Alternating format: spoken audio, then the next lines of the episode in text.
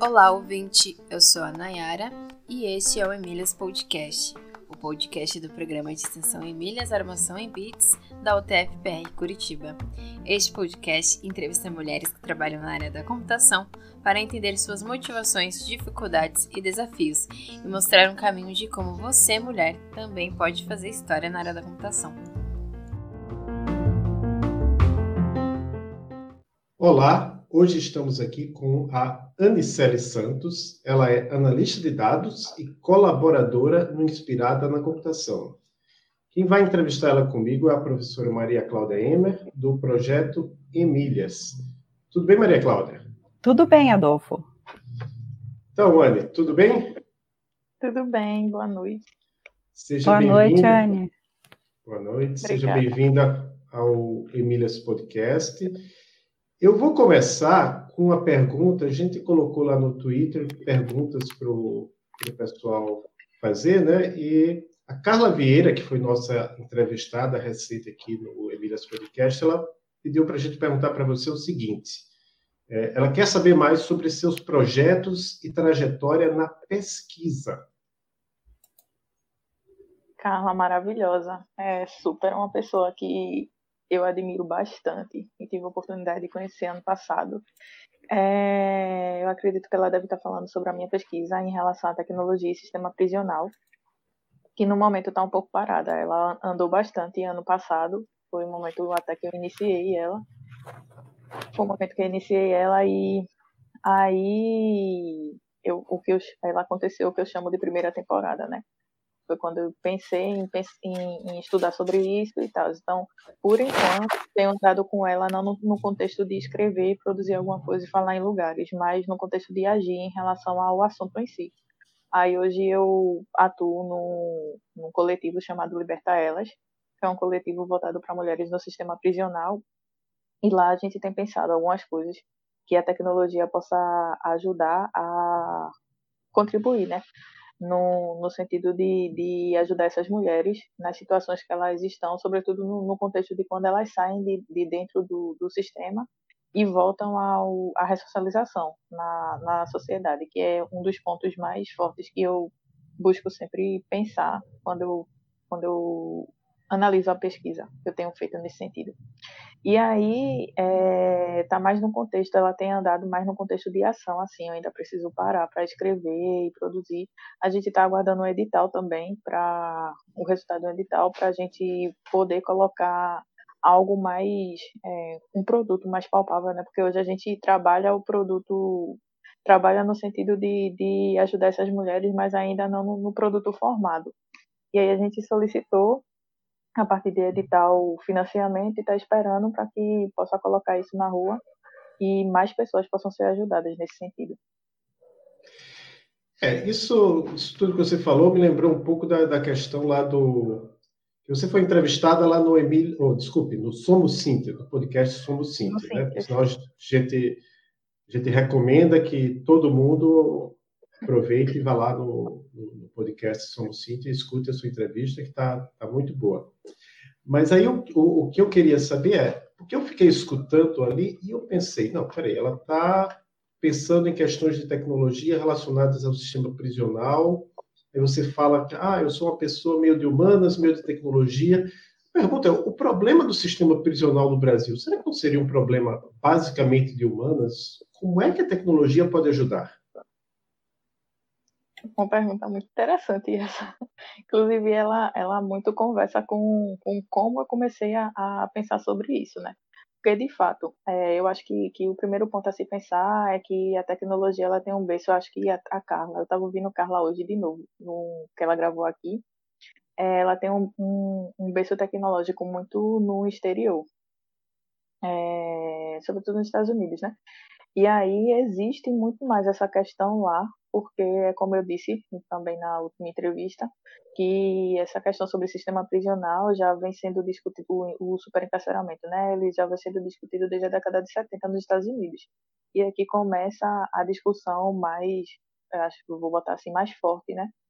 Quando vem a, a nova lei de políticas de, de, de drogas. E aí é uma coisa, entre aspas, recente, fecha aspas. É, não é uma discussão tão, tão, tão enfática quanto a anterior. E aí, é, por mais que pareça essa questão, que pareça muito uma questão ser de humanas e tal, mas a gente tem visto que cada vez mais a tecnologia tem, tem chegado no país a partir desse recorte também de, de é, vigilância, que é onde eu pontuo muito no, nos, nas questões que eu pesquisei. E aí eu acho que existe uma, um peso dos dois lados.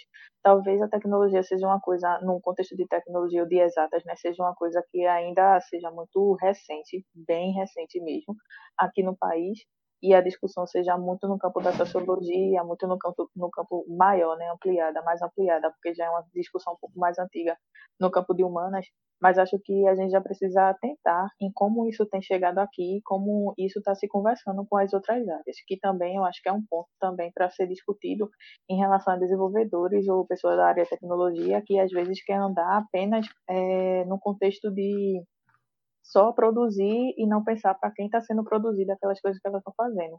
Então, acho que cada vez mais a gente precisa estreitar essa, essa relação entre exatas e sociologia, e exatas e as outras áreas, porque a gente está lidando com pessoas. E lidar com pessoas, seja qual for o produto que você for colocar na rua, relacionado a pessoas, a gente precisa ter muito cuidado.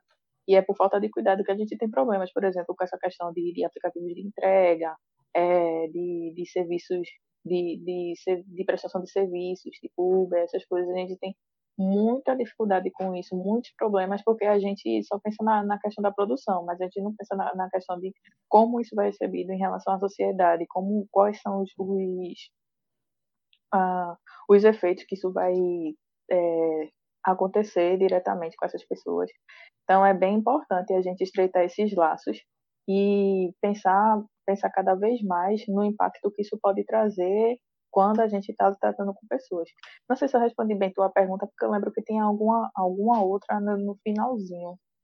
Acabei respondendo a... mais o processo de humanas. Não, é, a pergunta é como é que a tecnologia pode ajudar, então? É, você está falando dessa questão do, do capitalismo de vigilância, mas é, que, por exemplo, eu acompanho alguns podcasts da, da área de direito, né, que tem um podcast muito bom justificando. De vez em quando eles falam sobre esse tema, essa questão das drogas, né, que foi um grande erro lá na, no passado, em não definir um, uma quantidade exata de drogas para classificar em traficante e Sim. usuário, né? E que basicamente o que acaba é que ah, é branco é, é usuário, preto é traficante, né? Então por isso que, que, que vem a minha dúvida. Será que a tecnologia não é inútil? A pergunta é como que a tecnologia pode ser útil para melhorar a vida dessas pessoas que estão injustamente encarceradas? Entendi. É, a gente pode pensar a partir do contexto de, por exemplo, já é aqui em Pernambuco, não sei se já está acontecendo, mas estava depois que veio esse negócio de pandemia, os focos foram para outros lados. Mesmo que embora esteja acontecendo algumas algumas coisas por trás e estejam caminhando, mas o foco hoje em dia é em pandemia, né? Mas na Bahia, antes de acontecer essas questões, é, já, já tinha se iniciado essa discussão justamente porque a gente já estava com grandes problemas nessa questão de, de você, de análise facial, e a partir da análise facial, é, você reconhecer pessoas que estão, é, sei lá, sendo procuradas pela justiça, vamos colocar dessa forma. Então, acho que a tecnologia nesse contexto, que é uma coisa que já acontecia nos Estados Unidos, com, não vou me lembrar agora o nome do software, que é um dos mais comuns quando a gente vai pensar nesse contexto, que ele fazia análises, e acho que é Compass o nome dele, e fazia análises, e aí é, as análises mostravam que pessoas negras tinham mais chances de reincidir, e, na verdade eram pessoas brancas que, de, fato, eram pessoas que reincidiam mais, enfim. E aí, é, eu acho que a tecnologia ela pode, pode ajudar nesse contexto quando a gente formula, é, formula coisas, formula, formulam softwares que podem, que, que melhora nessa, nessa questão de, de análise. Ao invés de a gente fazer análises de, de, de coisas que possam trazer esses vieses, a gente repensar como essas análises podem ser feitas, a gente repensar como esses, esses equipamentos possam ser melhorados para que não aconteça esse tipo de erro. Acho que outra coisa que acontece muito também é a questão do, do desse quando você vai entrar nos presídios, acho que não em todos, mas tem aquela análise de raio-x também, e aí acaba que acontece muito erro nesse contexto. Então, acho que a tecnologia ela pode ajudar no, no sentido, primeiro nesse sentido, né, desse, dessas coisas que são, são feitas para se, se manter a segurança, que elas possam ser melhor pensadas, e segundo, que é um dos pontos que eu abordo muito, que é a questão da ressocialização, a gente pensar em instrumentalizações que possam ajudar essas pessoas depois que elas saem do, do processo de ressocialização. Porque, de fato, possa ser que a gente pense que, é, como é um contexto que é muito jurídico e não conversa muito com a área de tecnologia, mas a gente hoje já tem essa questão do, como é o nome da, da, das startups que, que conversa com jurídico e, e, tecnologia? Esqueci agora. Tem algumas aqui no Recife já. Uh, não vou me lembrar. Não vou. Ah, Lautex. Lautex. Lautex. É, que são startups que conversam é, direito e tecnologia. E aqui é também uma demanda muito recente, porque o país está começando agora, né, nesse processo de, de unir as áreas. E aí, nas Lautex, a gente já tem muito, muito trabalho sendo desenvolvido, muita inteligência artificial sendo colocada é, para análise de processos, para análise de várias coisas. Então, na maneira como isso está sendo desenvolvido, vai contar muito no processo, no resultado final, porque você pode é, fazer um software que faça uma análise e possa colocar uma pessoa num sistema carcerário que não merecia estar lá, ou não merecia é, passar tanto tempo lá, de acordo com quais análises que são feitas, enfim. É, são inúmeros fatores. Eu acho que se a gente for pensar que as coisas trabalham de maneiras isoladas, talvez a gente só permaneça no erro. Mas acho que a tecnologia pode ajudar justamente para tentar fazer essas correções que a gente não estava conseguindo fazer, de, sei lá, é, agilizar a quantidade de a análise da quantidade de processos que tem de pessoas que já terminaram suas penas e hoje ainda continuam lá porque precisa de uma mão de obra que possa fazer essa análise em tempo e a gente não tem pessoas suficientes para fazer esse tipo de mão de obra. Aí eu acho que a tecnologia poderia entrar aí para tentar fazer de alguma maneira uma análise que poderia facilitar isso.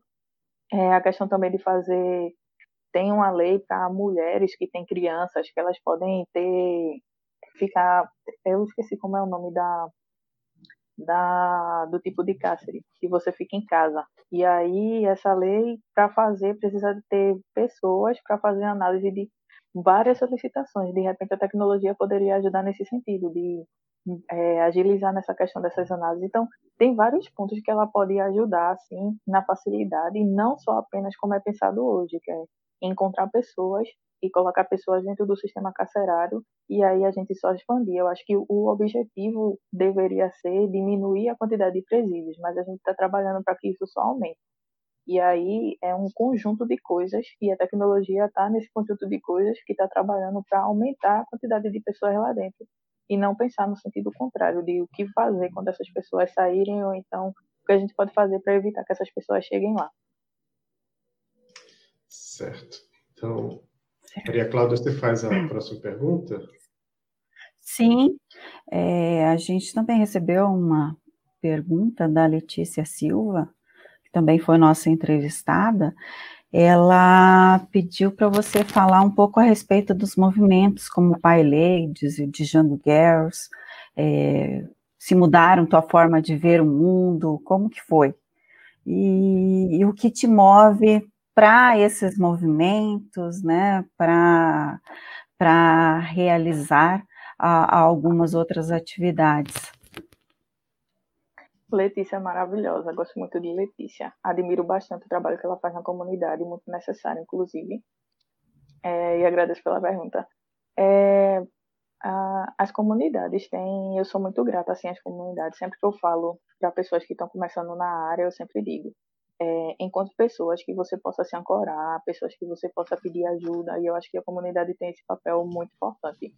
Pelo menos teve esse papel muito importante na minha vida, porque a área de tecnologia, pra, a gente já sabe que a área de tecnologia é uma área muito, se você for fazer um comparativo enquanto pessoa negra, é uma área muito branca. Se for fazer um comparativo enquanto gênero, é uma área muito, que, que é a sua grande maioria de homens.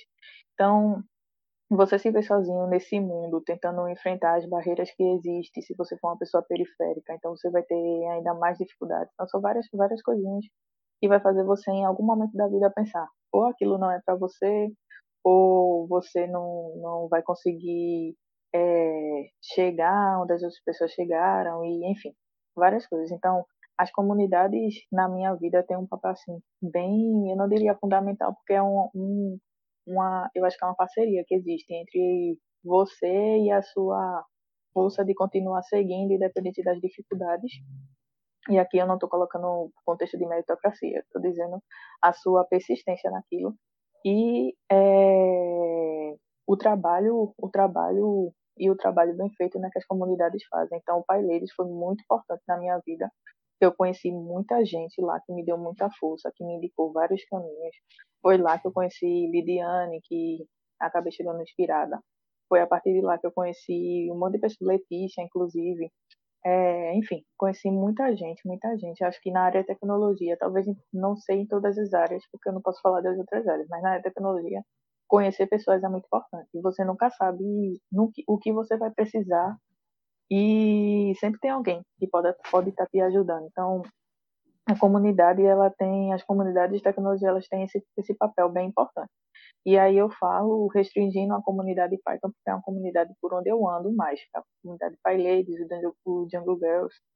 Não sei as outras comunidades não posso falar sobre as outras. Mas em relação à comunidade Python é uma comunidade muito acolhedora em relação até inclusive à diversidade que é um ponto bem importante é, tem outra pergunta que eu esqueci que Letícia fez junto com com essa? A primeira... Ah, ela perguntou o que te move, né? Ah, sim, o que me move. É, enquanto pessoa negra, e a leitura que eu faço enquanto pessoa negra é que existe um, um compromisso em relação à, à minha ancestralidade. Então, eu sempre penso que eu estou aqui hoje porque pessoas vieram antes de mim e abriram caminhos para que eu chegasse aqui. Então, meu compromisso é que eu abra caminhos para que outras pessoas cheguem. Então, o que me move é justamente é, essa força de que de ajudar com que pessoas possam chegar mais adiante, sobretudo pessoas que sejam de, de origens tipo a minha, de um bairro mais humilde, onde é, tem mais dificuldade para você ter acesso a esse tipo de coisa. O meu bairro não é um bairro relacionado à tecnologia e eu venho de uma família que não tem é, pessoas da área de tecnologia. Então, meio que investir nessa área, ou gostar nessa área, ou andar por essa área, era uma, um caminho, entre aspas, solitário. E aí, o que me move é mostrar para outras pessoas que, independente de todo o contexto que você está, você pode chegar lá com, com a ajuda de outras pessoas. E vai, de repente, você vai ter um, um caminho muito maior que outros, você vai ter uma dificuldade muito maior que outros. Mas aí você precisa pensar que você não está sozinho. Então, eu, eu, me movo nesse sentido de, de que alguém vai vir lá atrás e vai, poxa, que massa, existe esse caminho aqui e, sei lá, talvez nem lembre do meu nome, tanto faz.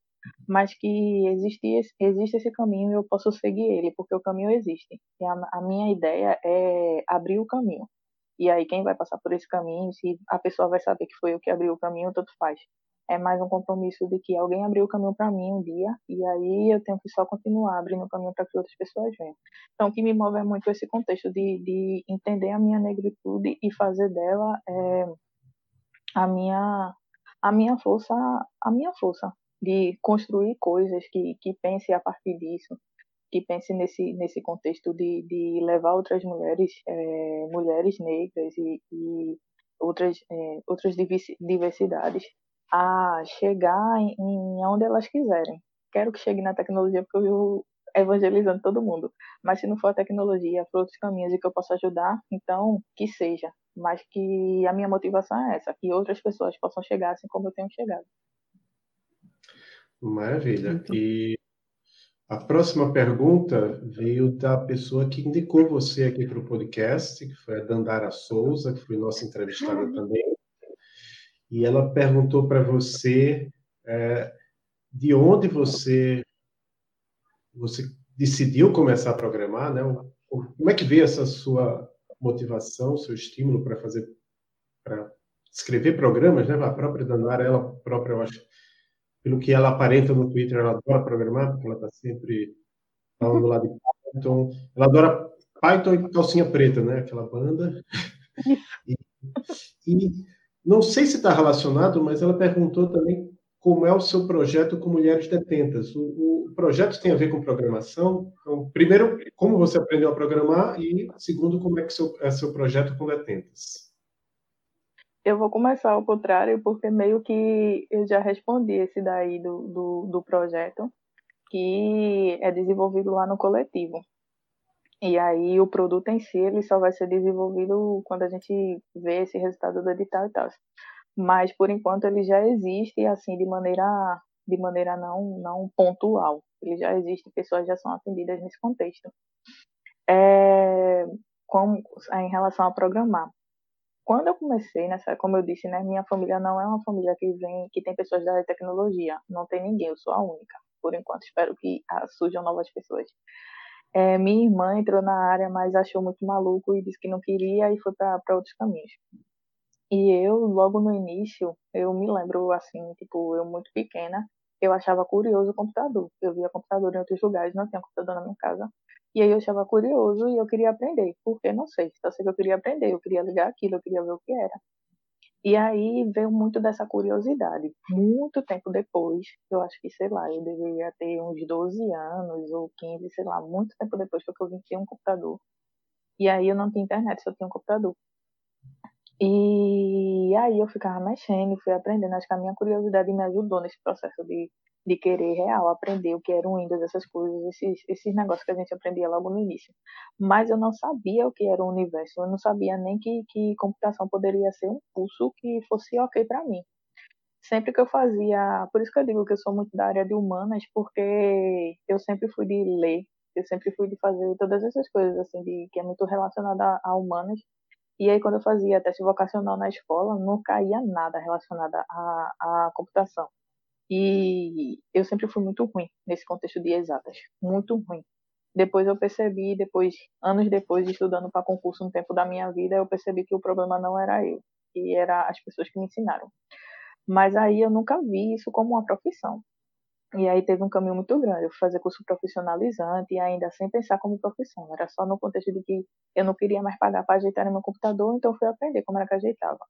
Aí fui, fiz esse curso e lá foi que eu fui conhecendo outras pessoas. Aí conheci um professor que era programador, mas até então era um negócio que não fazia sentido na minha cabeça. Aí depois desse curso eu fui fazer um curso técnico de redes. Aí nesse curso técnico foi que eu conheci outro professor que era programador e aí as coisas começaram a fazer mais sentido, porque ele me indicou o livro Use a Cabeça Java e a partir desse livro foi que eu fui vendo um, um outro mundo, conhecendo outro mundo. Aí eu fiz um outro curso técnico que me deu mais, mais conhecimento, assim, banco de dados, é, algoritmo, esses negócios. E a partir daí foi que eu fui vendo, não, então existe uma... Eu, eu consigo fazer isso aqui. É, eu consigo, sei lá, cursar uma, uma faculdade, uma universidade e fazer disso minha profissão, porque até então era só, sei lá, um hobby, alguma coisa legal, mas que para ganhar dinheiro, para ser a minha profissão, seria, sei lá, licenciatura, que é uma coisa muito comum aqui no meu bairro.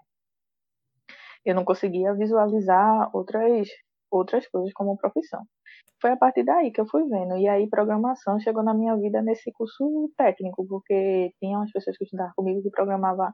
Eu tive é, aula de PHP nesse curso, de web, HTML, CSS e tal. Foi onde eu tive mais contato, assim. E eu conheci outras pessoas que faziam essas coisas e tal. Eu aprendi a questão do, do algoritmo.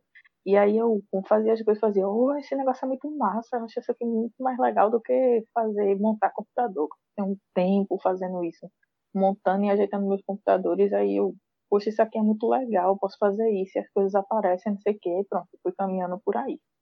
Aí, quando eu fiz o curso de análise e desenvolvimento de sistema, que eu tive muito mais contato com programação, aí só fui indo. Aí, participando de comunidade, e entrava em projeto e criava coisa, e ia fazendo, você vai desenvolvendo pelo mundo. Pronto, aí foi quando eu vi que programação para mim era uma coisa ok. Sendo que existe aquele velho impostor ainda na vida da pessoa e você não consegue se reconhecer como pessoa desenvolvedora. Então você vai aprendendo as coisas e nunca consegue dizer que você é uma desenvolvedora, porque você sempre olha para o vizinho e vê que o vizinho sabe B, C, você sabe A, e o vizinho sabe B, C, D, G, e você fica, bom, então não posso dizer ainda que eu sou desenvolvedora não, porque eu ainda preciso aprender isso, isso e isso. Se você for, você vai terminar a vida e vai continuar nesse contexto de que nunca vão me dizer que eu sou uma desenvolvedora porque eu ainda preciso aprender muita coisa.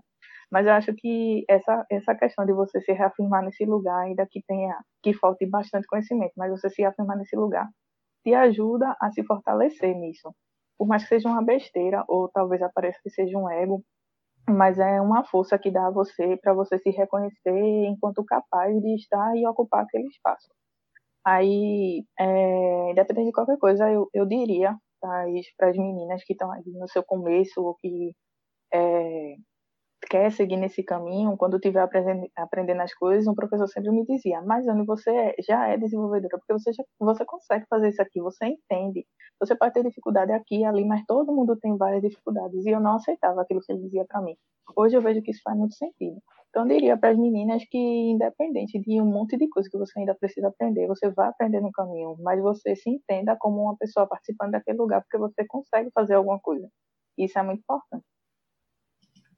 Então, você acabou já, já respondendo uma das nossas perguntas características, que é justamente o que é que você diria para meninas e mulheres que queiram seguir carreira na computação. Então, é se entender que faz parte, se aceitar que faz parte, sim, que, na verdade, eu, como homem, posso dizer, né, que os meus colegas homens também, às vezes, muitas vezes, eles, eles não sabem tanto, mas eles aparentam saber, ou eles fazem mesmo é, aquela história lá do ah, o, o emprego tem 10 requisitos, ele satisfaz dois, mesmo assim ele está no currículo. Sim. Né? Isso, é Isso acontece muito. É. E outra questão, então, como é o seu dia a dia hoje, Anne?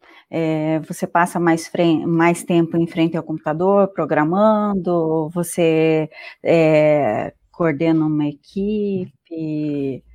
É, passa muito tempo em reuniões. Hoje, hoje, por exemplo, a gente está em home office, né? Não sei como que está aí com você, deve ser a mesma coisa. Daí acaba ficando muito mais tempo em frente ao computador, em reuniões ou não. Conta para a gente um pouco do seu cotidiano.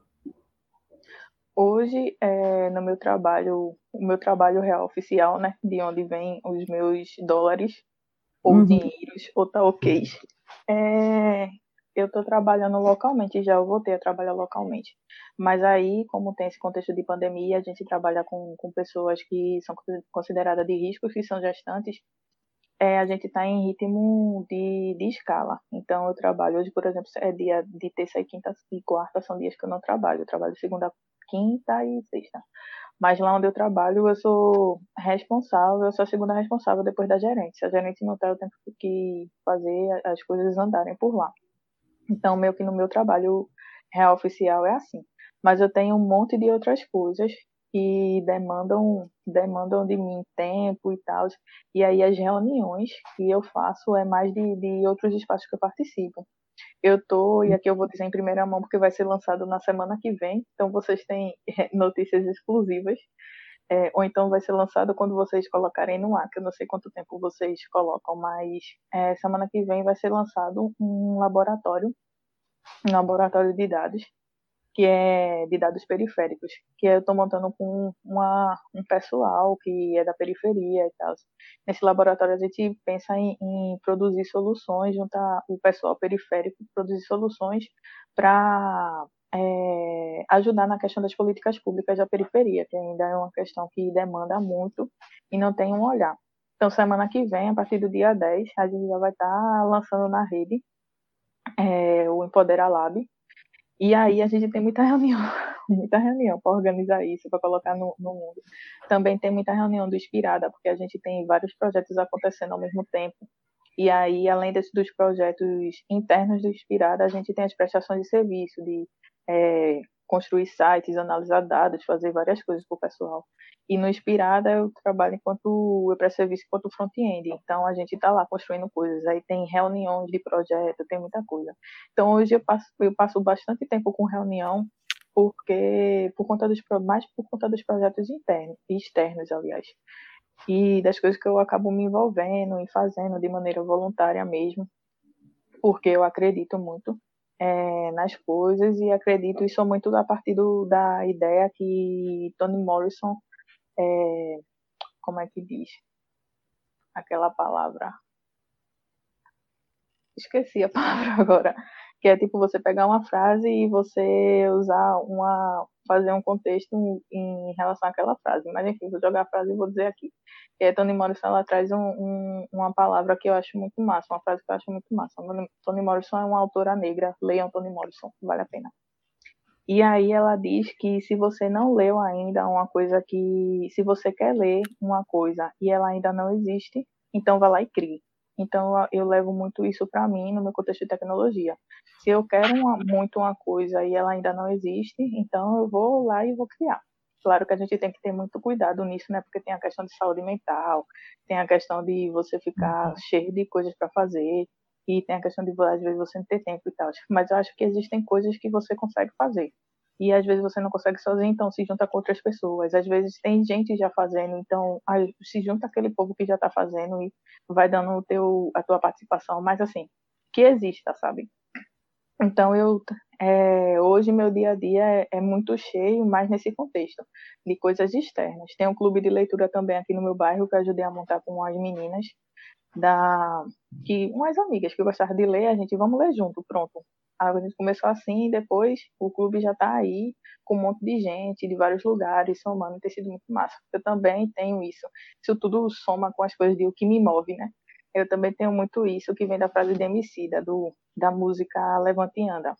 Ele diz que nunca volte para sua quebrada de mãos e mentes vazias. Então eu tenho muito isso de que eu posso andar pelo mundo, posso contribuir com coisas fora daqui, mas que eu tenho um compromisso com o lugar onde me formou enquanto pessoa. É, é, o meu contexto emocional, o meu contexto de pessoa, tudo, tudo aquilo que esse lugar me deu, eu preciso retribuir a ele. Então, o clube de leitura é muito uma resposta para isso. Claro que tem um monte de outras coisas que eu penso em fazer, sendo que não tenho tempo, quem sabe em algum momento da vida, mas é muito é, esse meu dia a dia é muito voltado para as coisas. Eu acho que eu sou mais voluntária em, em coisas externas do que em coisas que eu faço do trabalho em si. Eu gosto do meu trabalho justamente porque tem essa flexibilidade de produzir no trabalho e poder fazer outras coisas de que eu gosto e acredito. Maravilha. E aí eu como eu falei, você esteve lá no podcast Somos Cíntia, você falou lá bastomação, né? Você fez dois cursos técnicos, você fez um curso superior. Em que, em que foi mesmo o curso superior que você fez antes de fazer o curso em computação? O curso superior que eu fiz antes desse foi gastronomia. Eu nunca digo a ninguém, porque todo mundo faz.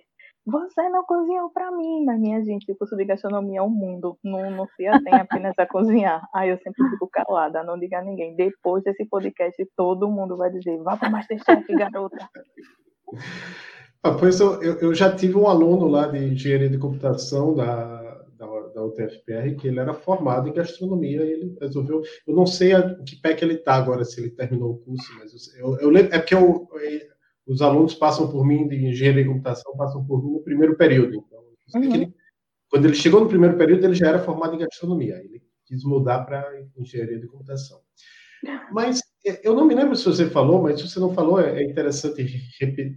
Se você falou lá, é importante você repetir agora. É, qual, qual foi a centelha assim que disse, ah, vou, vou seguir carreira na computação ou o melhor, por exemplo, porque você fez os cursos técnicos, e, se não me engano, você falou alguma coisa assim, que você cansou de, consertar os computadores do pessoal? Aí você... Ah, eu acho de pagar para outras pessoas consertarem, né? Você queria consertar, você queria fazer. Mas aí você foi para essa gastronomia e, e, depois, qual foi a centelha que disse, ah, vou voltar para a computação? Pronto, é, eu não enxergava a computação como uma, uma área assim de estudo e de ganhar dinheiro, essas coisas assim. É, eu enxerguei em gastronomia porque, como eu moro, moro num, num, numa parte litorânea, então eu tinha opções, ou essa opção de ser do serviço público, ou a opção de ser da licenciatura, né, professor, então, aqui é muita gente professora e tal, o que é muito bom, né, é muito bom morar numa terra que tem professores. É, ou essa área de trabalhar na praia, com algum, sei lá, turismo, gastronomia, alguma dessas coisas. Então, para aonde eu vivia, o que chegava para mim era essas informações. Você tem essas opções aqui. E aí eu tinha que escolher naquelas opções. Eu nunca enxergava como um, é, sei lá, fazer uma ciência da computação, que era o que tinha na época, uma engenharia da computação, primeiro por conta de exatas, que eu nunca me enxergava nisso, né? Dizia, eu vou morar no primeiro período, vou sair não. E segundo, porque eu não enxergava realmente computação como uma coisa que fosse profissão. E aí eu fui lá, né, fazer gastronomia e tal, e aí quando eu cheguei, não é um curso ruim, eu gosto muito do curso, até hoje eu uso as habilidades que eu aprendi no curso para outras coisas assim. E aí quando eu cheguei, acho que no segundo período, eu fiz, é, eu cheguei para minha mãe e disse, ah, eu acho que eu quero seguir na área de, de tecnologia. Eu acho que eu quero fazer alguma coisa nisso. Acho que é isso mesmo, porque eu sentia aquela vontade, eu sentia aquele desejo de, de aprender coisas, mas como eu disse, né? Para mim era como se fosse apenas um hobby, não fosse nada mais do que isso. Mas no segundo período eu comecei a ver que não, acho que é isso mesmo, acho que eu tenho que, que ir por esse caminho. Comecei a ver melhor, comecei a ler mais, e aí eu já comecei a ter acesso mais à internet na verdade, a ter acesso mais não, né? A ter acesso à internet, porque a internet chegou no meu bairro quando o resto do mundo já, tá, já tinha internet. Então, enfim, bem atrasado. Aí era que dificultava ainda mais o meu, a minha aproximação de, de ter conhecimento com as coisas. E aí é, eu comecei a ler coisas sobre isso. É, fui vendo que existem pessoas próximas a mim, que, que próximas, próximas assim, é, pelo município, que fazia isso é, fui, fui vendo que a coisa não era tão distante de mim. E aí minha mãe fez, ah não, você já começou esse daí, então você vai terminar. E depois que terminar, você resolve o que, é que você quer fazer da sua vida. Mas você começou, você vai terminar esse. Aí eu fui o quê? Terminei o curso. E aí, quando eu terminei o curso, eu fiz, pronto, agora eu posso fazer o que eu quero. Aí foi quando surgiu as oportunidades de fazer cursos técnicos. Eu comecei pelo curso técnico, fui gostando, fui caminhando, mas foi muito assim, esse caminho do tamanho do universo para poder chegar aonde eu tô hoje.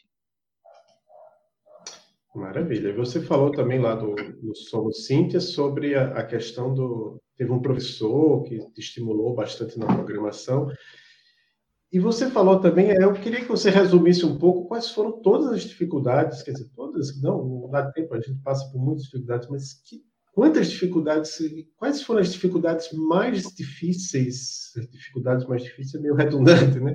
Que você passou, teve que superar para chegar onde você chegou, porque a gente sabe que não é fácil para ninguém e às vezes, principalmente para quem mora num lugar, você falou que você mora num lugar deu assim, meio paradisíaco, né, aí perto é, de Porto de Galinhas, né, mas... Bem por ali. É...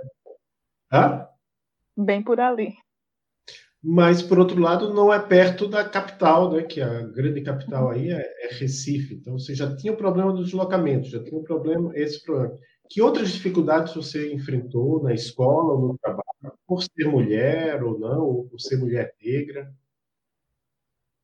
É, Márcia, legal essa pergunta é, tinha essa dificuldade né, da distância, porque hoje no município a gente tem ônibus que leva para todos os cursos, para todas as faculdades, ele só falta botar você parar dentro da, da universidade, porque assim, super fácil. Mas na época que eu comecei não tinha. Então, é, tinha dificuldade financeira, porque você precisa pagar passagem todos os dias para ir e voltar e tal. Aí tinha dificuldade financeira, tinha essa questão também de, de do, da distância, né? Que são dista mais ou menos umas duas, três horas daqui para os lugares, porque tudo que da área de tecnologia só tem no grande centro, que é no Recife. Tem um porto digital, que é um, um porto bastante aquecido na área de tecnologia, e as faculdades e, as, e todas as coisas. Então, é, tinha essa distância e eu passava mais tempo é, me deslocando do que na própria aula. E por mais que isso pareça, nossa, isso não conta muito, mas isso conta bastante, porque você se desgasta mentalmente. Dias de chuva, Recife é péssimo, é péssimo, péssimo, péssimo. Então, assim, eu demorava muito mais tempo. Enfim. É, enquanto, enquanto mulher, as dificuldades que eu tive já foi mais no contexto do segundo curso técnico, assim, porque tinha muito mais aquele contexto, né? mais homens e tal. E aí meio que as pessoas enxergam em você não uma pessoa para desenvolver, mas uma pessoa para fazer, sei lá, o relatório, é, para fazer qualquer outra coisa, né? Dentro do, do, do trabalho em grupo. E eu tinha dificuldade com isso, tinha dificuldade de dizer, minha gente, eu acho que é esse caminho, e ninguém me ouvia, outro cara ir lá e dizer que é o caminho, aquelas coisas bem, bem corriqueiras. É... Enquanto pessoa negra, eu acho que nos cursos eu nunca tive tanta dificuldade assim, nos cursos em si. Eu já é, tive mais dificuldades porque sou uma pessoa que falo muito em vários lugares sobre as coisas que eu acredito, e principalmente em comunidades, porque comunidades me deu muita coisa, muita coisa, e aí eu penso que é muita retribuição poder ir lá e compartilhar coisas que eu aprendi na vida. E aí, é, enquanto pessoa negra, as, as, dificuldades que eu tive foi mais falando em, em, alguns espaços. Mas quando eu falo hoje, ainda tenho dificuldade com, com o entendimento das pessoas nessa questão de, de tecnologia e sistema prisional, porque sistema prisional é um assunto bastante sensível à, à sociedade.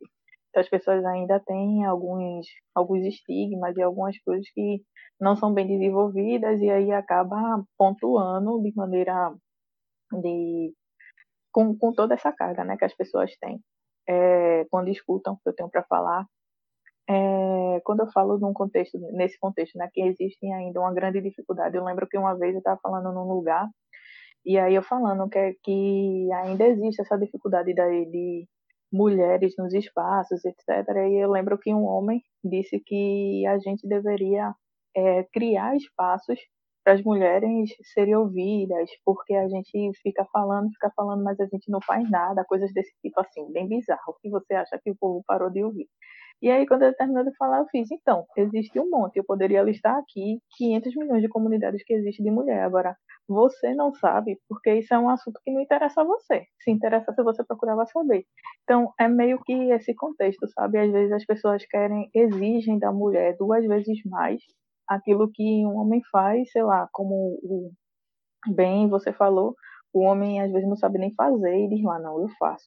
E reafirma aquilo com a convicção que a gente ainda se sente naquilo de, de, existe até uma pesquisa relacionada a isso de que diz que as mulheres elas têm elas não conseguem se reafirmar numa coisa que elas consideram que não tem domínio. E aí o homem é diferente independente de ter domínio nele tá lá dizendo não eu consigo fazer isso aqui. E a gente ainda tem essa dificuldade. Então acho que esse a minha problemática enquanto pessoa negra é, veio mais quando eu comecei a, a falar em espaços. Em espaços é, diferentes daquele que eu estava mais mais na minha zona de conforto, né? Que eram as comunidades que eu participo mais. É, acho que é isso. Acho que, que a dificuldade da, da, de, de ser entendida como uma pessoa tão boa quanto. Ah, eu acho que uma coisa também que, que pesa muito é essa questão de. Eu tenho a graduação, comecei a especialização, que a gente chama pós-graduação mas eu acho que por aí é especialização, que é o grau depois da graduação e antes do mestrado. E aí eu tenho, eu comecei a especialização e eu tenho a vontade de continuar andando nessa questão do, do da linha acadêmica para fortalecer as coisas que eu falo, porque eu ainda tenho essas dificuldades de não ser levado em consideração aquilo que eu falo de ser invalidado só porque no máximo eu tenho só uma graduação e aquela coisa toda, todo aquele estereótipo que existe em cima. É, eu acho que isso também é um ponto de, de dificuldade que eu tenho às vezes quando eu estou tratando de determinados assuntos. Mas seria isso, basicamente. É, eu, eu, só queria, antes da, da Maria Cláudia fazer a próxima pergunta, fazer uma complementação, porque eu sou da, da área de engenharia de software e, assim, vários nomes muito importantes na, na engenharia de software sequer tem graduação até algum. Verdade. Então, eu acho isso um tremendo preconceito você discriminar alguém porque não tem uma pós-graduação na área. A gente entende o, o que acontece. Né? Então, Maria Cláudia. É, até porque né, não é só o diploma, né? Todo conhecimento traz toda essa sua bagagem, experiência, é muito importante na hora de falar a respeito do assunto. Né? É, bom, eu acho que nas questões também que você foi respondendo, você acabou falando dos grupos, né? Que você participa de mulheres na computação. É, só queria que você falasse um pouco mais a respeito do seu novo projeto, então é Empodera Dados, né? Empodera Lab. Ah, Empodera Lab. Qual vai ser, é, é, qual é o objetivo? Assim, quem são as pessoas que estão trabalhando com você? É, vocês vão fazer alguns, algumas oficinas, cursos para o pessoal da periferia? Como que é? Pronto, a gente, o Empodera Lab, ele, como o próprio nome, né? Empodera, ele trabalha muito Sim. aquela a questão do todo poder ao povo. E aí, hoje, a gente está nesse contexto de, de dados abertos, né? A gente tem muita coisa aí de dados abertos, dados públicos, que às vezes as pessoas é, não, não conseguem ter acesso. Às vezes a gente acha que um portal da transparência é super facilitado para todo mundo acessar, mas tem gente que não sabe manusear aquilo ali. Então, o compromisso que a gente é, traz nesse Empodera Lab é essa questão do empoderamento, porque muita gente pode dizer, ah, porque pode ter um é o que é muito comum, né? Esse conceito errôneo de empoderamento, que é uma pessoa se reafirmar como um, como um alguém que consegue. E empoderamento ele tem tem muito mais a ver com você se entender num contexto e levar outras pessoas a se entenderem também do que uma coisa mais individual relacionada a, a um indivíduo só. E aí, individual, indivíduo só, ficou bem redundante.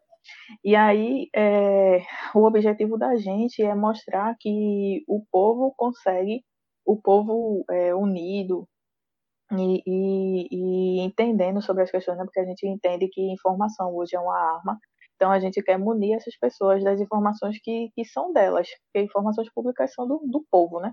E aí, o objetivo da gente é pegar essas informações, é analisar, é mostrar, olha, na sua rua não tem água, porque o deputado que você votou, o vereador que você votou, fulano que votou, não sei quem, disse que ia botar tanto de dinheiro para encanar essa rua e ele gastou esse dinheiro aqui. Eu estou mostrando a você, porque tem isso aqui, ó. Você pode ir aqui, pode é, analisar e etc. Então a gente quer pegar esses dados, quer trazer para esse povo e mostrar que eles podem fazer essa análise, podem reivindicar, pode vir. Então isso vai vir através de várias coisas, através de formação. A gente tem um curso que é chamado Política para quê?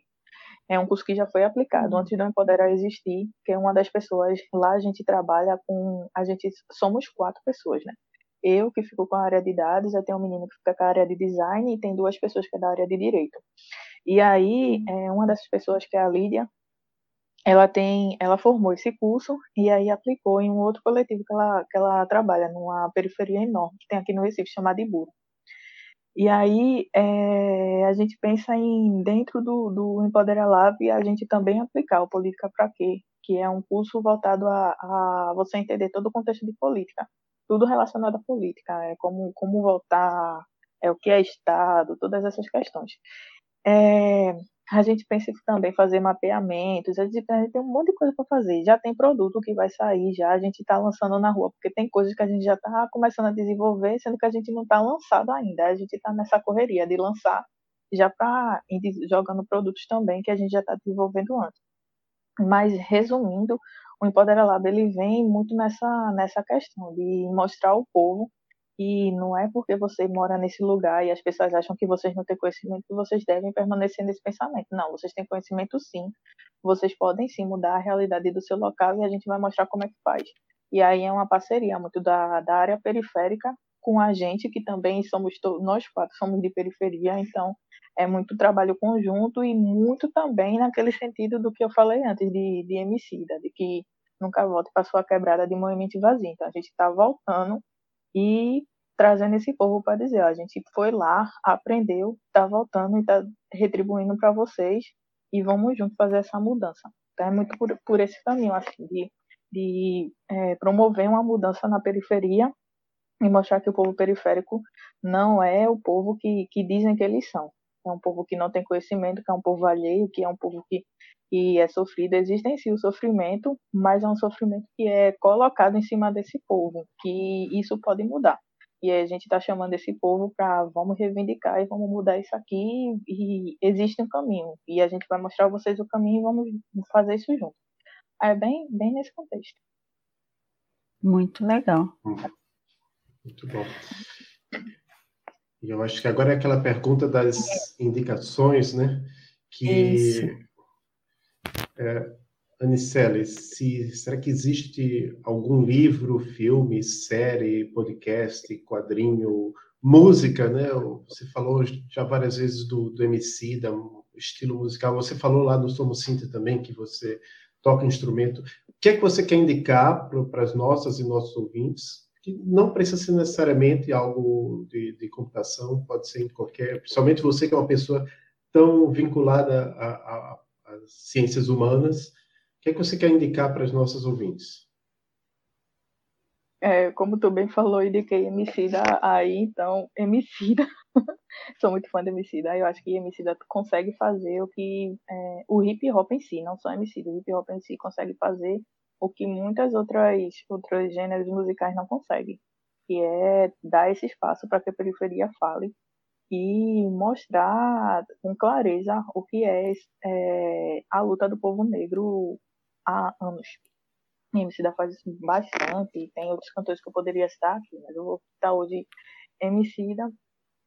É, livro, eu vou citar um que está sendo o meu livro de cabeceira desde a, a, época que ele foi lançado, que é Comunidades, Algoritmos e Ativismo Digitais, Olhares Afrodiaspóricos, que é o livro do Tarcísio Silva, que a gente trabalhou lá no Inspirada.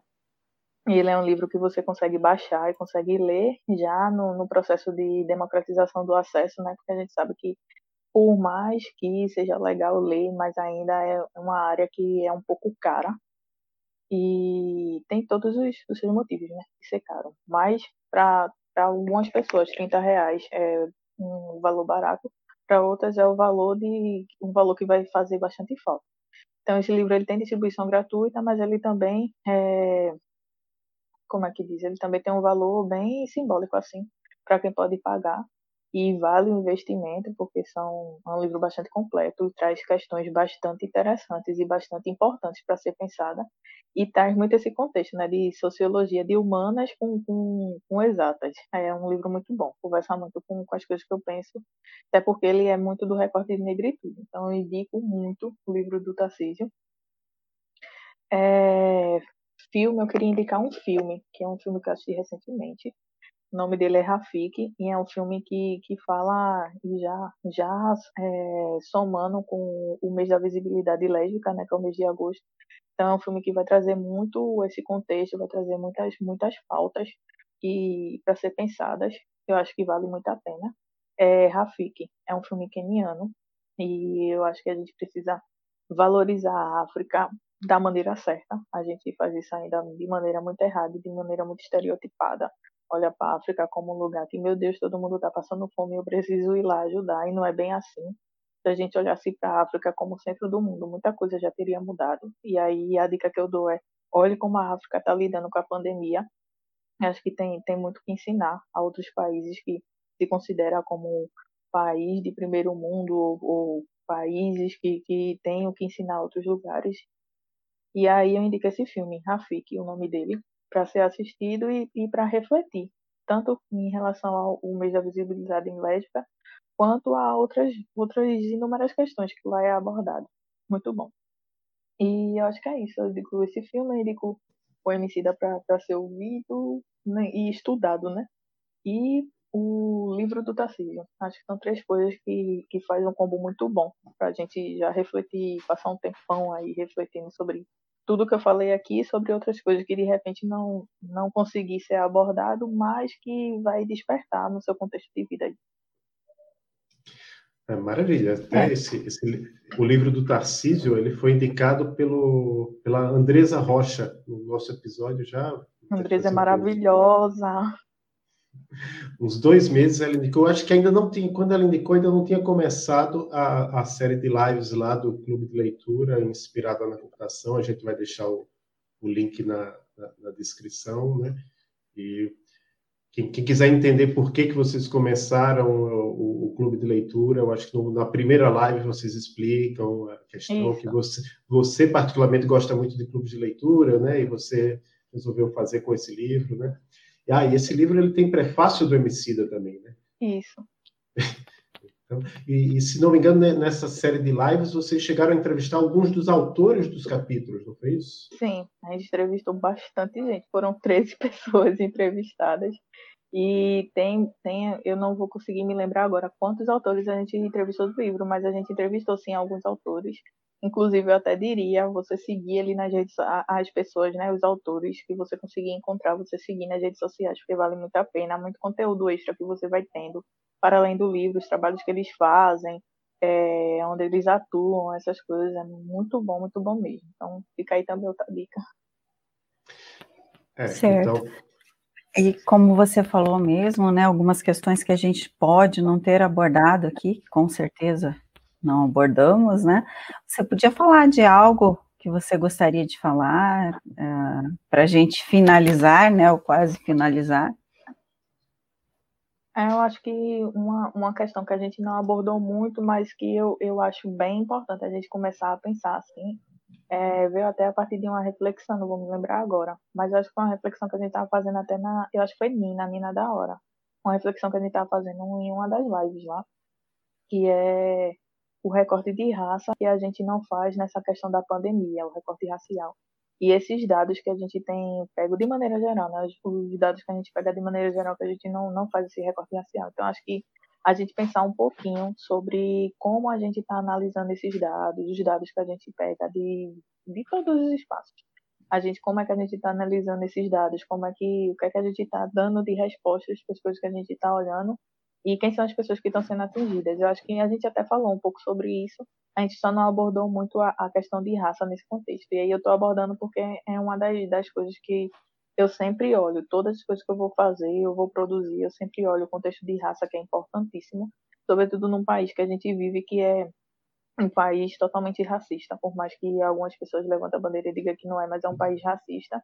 E aí, é, e o, racismo faz parte da, da, da, construção desse país, né?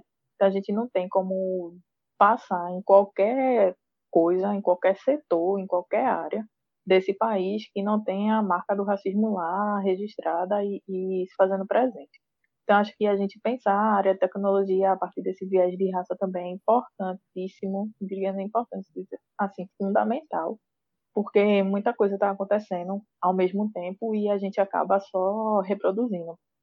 Isso até me faz, é, me lembra até de, do, do, contexto do Empodera que o Empodera também nasce a partir disso de da gente produzir a nossa própria tecnologia. É, Carla falou até sobre isso, sobre a gente estar tá exportando muita coisa que dá certo nos Estados Unidos, por exemplo, entre aspas, né? E aí, cada lugar tem sua realidade. E aí a gente pega uma coisa que acontece, que acontece lá, ou a gente traz de fora uma tecnologia que vai aplicar aqui e não é a mesma realidade. Então a gente pensar ao que é que a gente está exportando e se não seria mais interessante. Tem um capítulo do livro que eu não vou me lembrar agora, mas é o capítulo que Nina participou.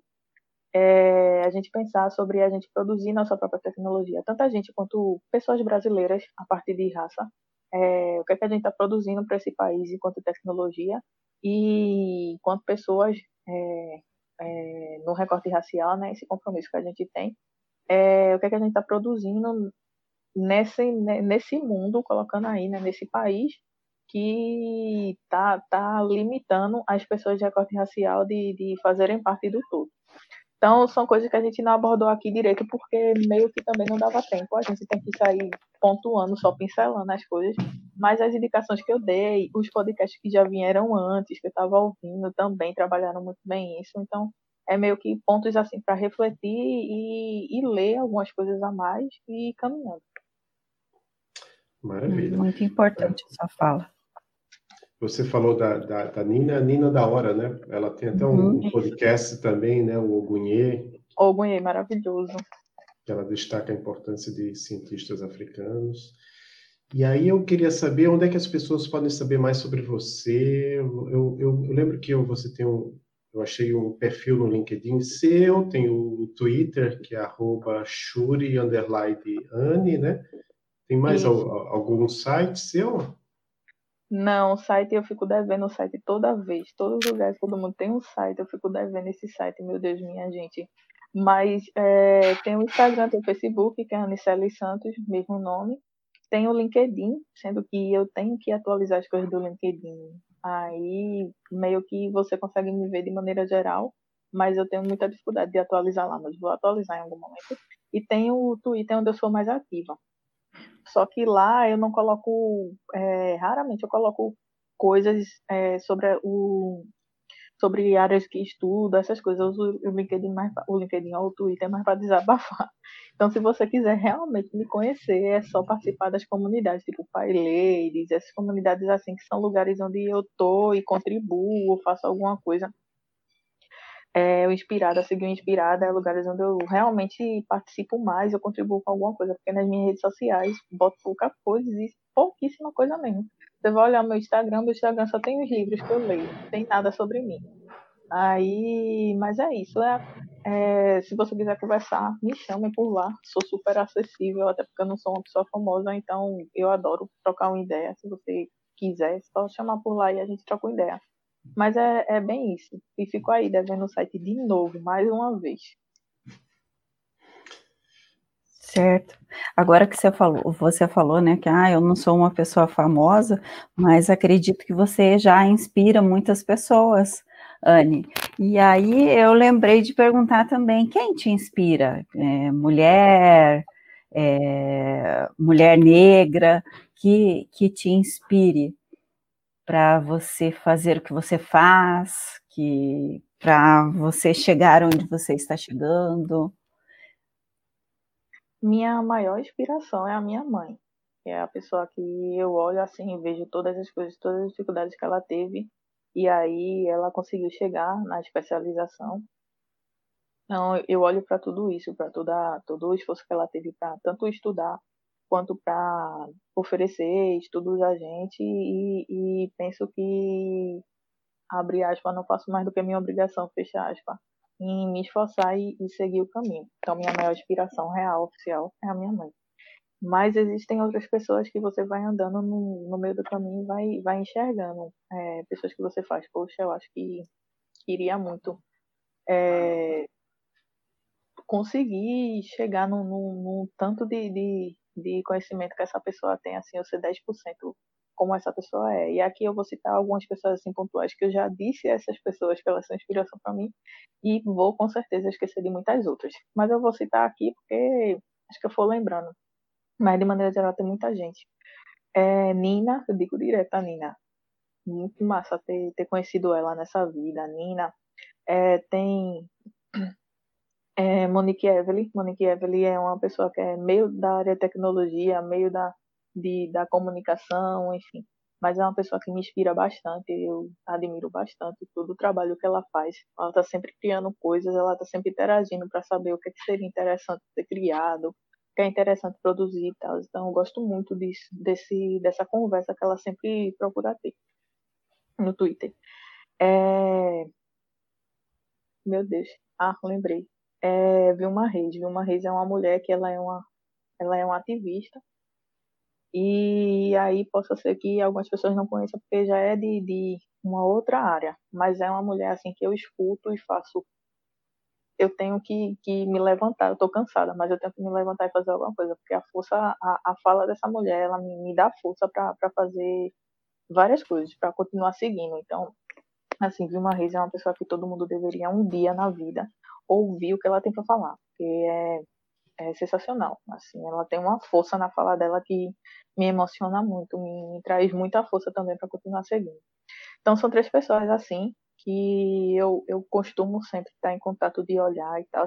Mas fora isso, o meu Twitter é repleto de pessoas que eu admiro. Então, estou sempre lendo, estou sempre em contato, que é uma coisa que eu diria até como dica sempre é, siga as pessoas que você admira, tente pelo menos uma vez na vida dizer a ela quão importante foi. Por exemplo, você fala de Andresa, que passou num, em um dos podcasts aqui, e eu assisti, a primeira vez que eu assisti, que eu conheci assim, a Andresa foi numa palestra que ela deu na Python Brasil em 2018.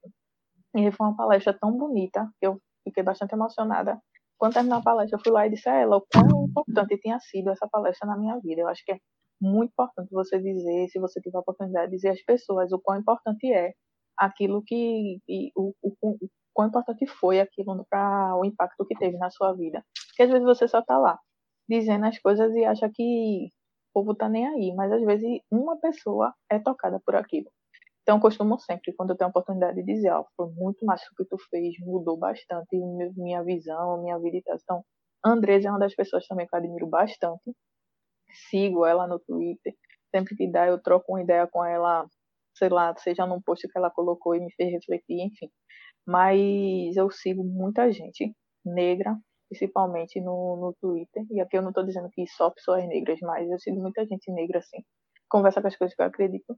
E aí é, eu tento sempre estar olhando para essas pessoas e refletindo a partir da minha vivência, né? Porque a gente tem que ter também aquele limite de não comparação, mas é, sempre olhar e, e, se inspirar, mais num ponto de, de inspiração mesmo, para continuar seguindo.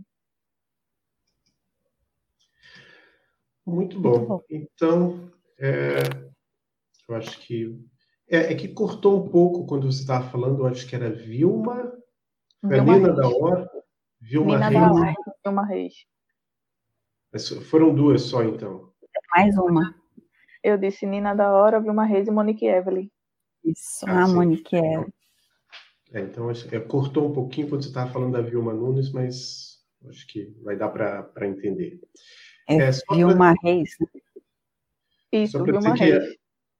Que, gente, apesar de essa gravação aqui estar tá sendo uma live, é, experimentalmente a gente está fazendo a gravação live no, no YouTube, né? Tem a, a, Débora Azevedo aqui, que já mandou duas mensagens dizendo que está. Meu amando. Deus, Débora maravilhosa! Rainha do Pai deles. E ela disse também que ó, os livros que tu lê falam muito sobre tu. Então... Ó, que legal, nós temos alguém, então, nos assistindo. certo. E aí você já falou quem te inspira e, e a gente tem a pergunta se você quer agradecer, mandar um abraço para alguém. Ah, eu quero. Primeiro eu quero agradecer a vocês pelo convite.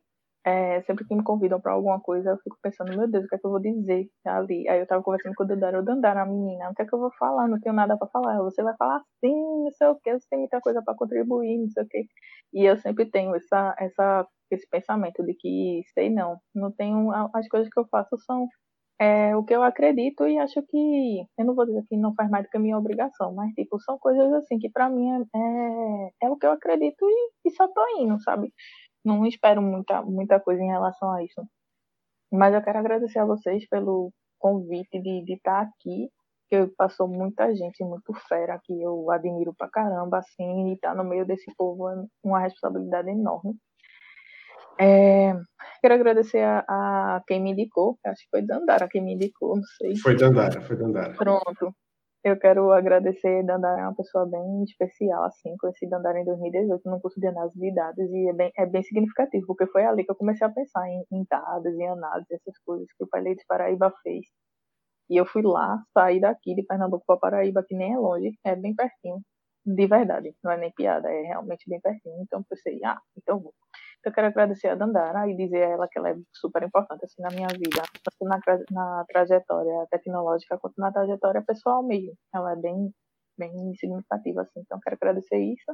É, Débora tá aí. Quero mandar um beijo para Débora, porque eu gosto muito de Débora. Débora é uma pessoa, assim, que não fosse ela se juntando com algumas pessoas lá no início de, lá em 2014, talvez o Pai Ladies não tivesse chegado por aqui da maneira e se instituído da maneira que ficou. Então agradeço muito a ela por ter pensado naquele momento e trazer o Pai Ladies e nem imaginar que tantas pessoas seriam impactadas. O Pai Ladies é uma, uma das, das comunidades que é assim importantíssimas na minha vida e que eu até já tive a oportunidade de dizer isso a ela do quanto foi importante e significativo isso e que é bem, bem assim, muito massa. Às vezes a gente faz coisas e não pensa quão impacto vai trazer na vida das pessoas e de repente se torna no que se tornou. Então sou muito grata pela existência do Pai Leite, pela existência de, de, de Débora e por tudo que ela faz pela comunidade. Maravilhosa. É, eu acho que é isso.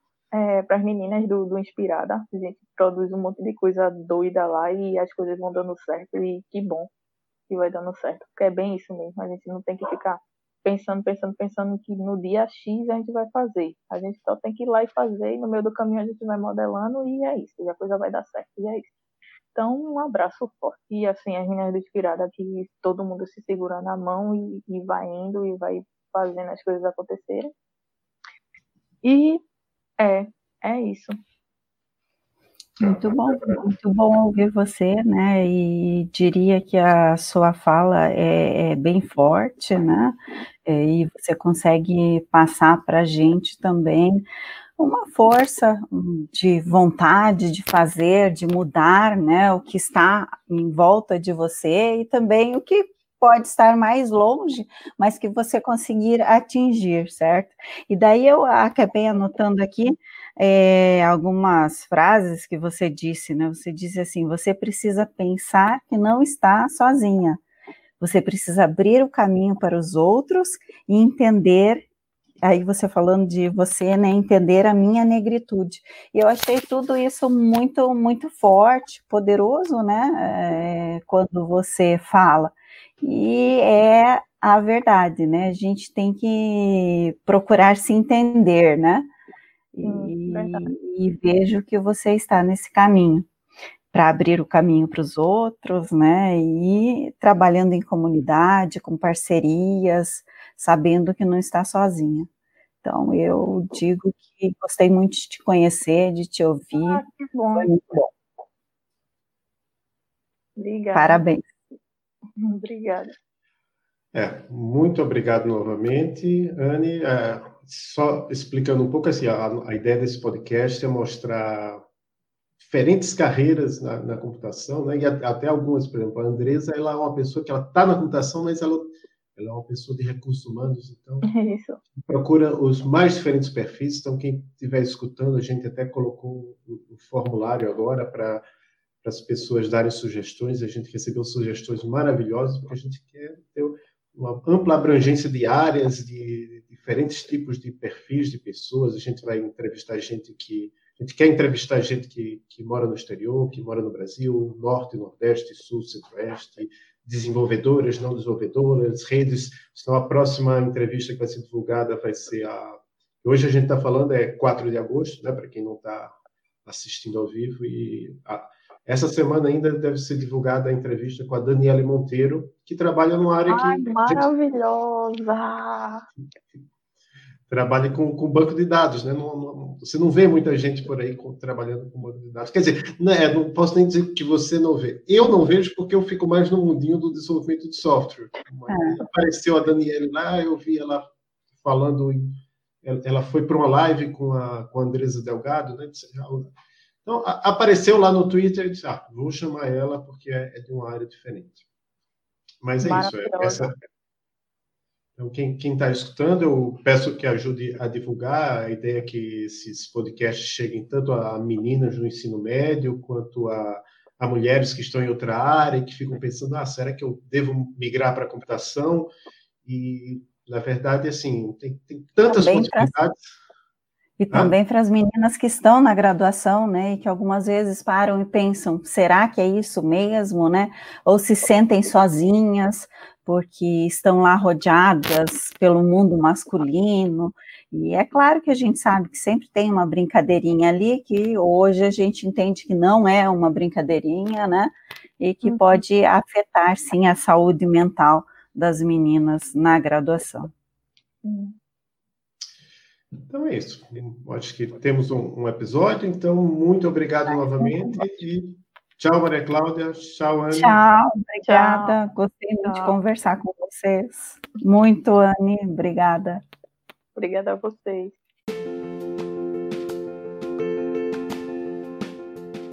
Sigam o Emílias no Twitter, no YouTube, no Instagram e no Facebook para saber as novidades. Escutem o podcast no Anchor e nos demais agregadores de podcast, Spotify, Pocket Casts e outros, procurando por Emílias Podcast. Esse é um projeto de extensão da Universidade Tecnológica Federal do Paraná, UTFPR, Campus Curitiba, e acesse a nossa página.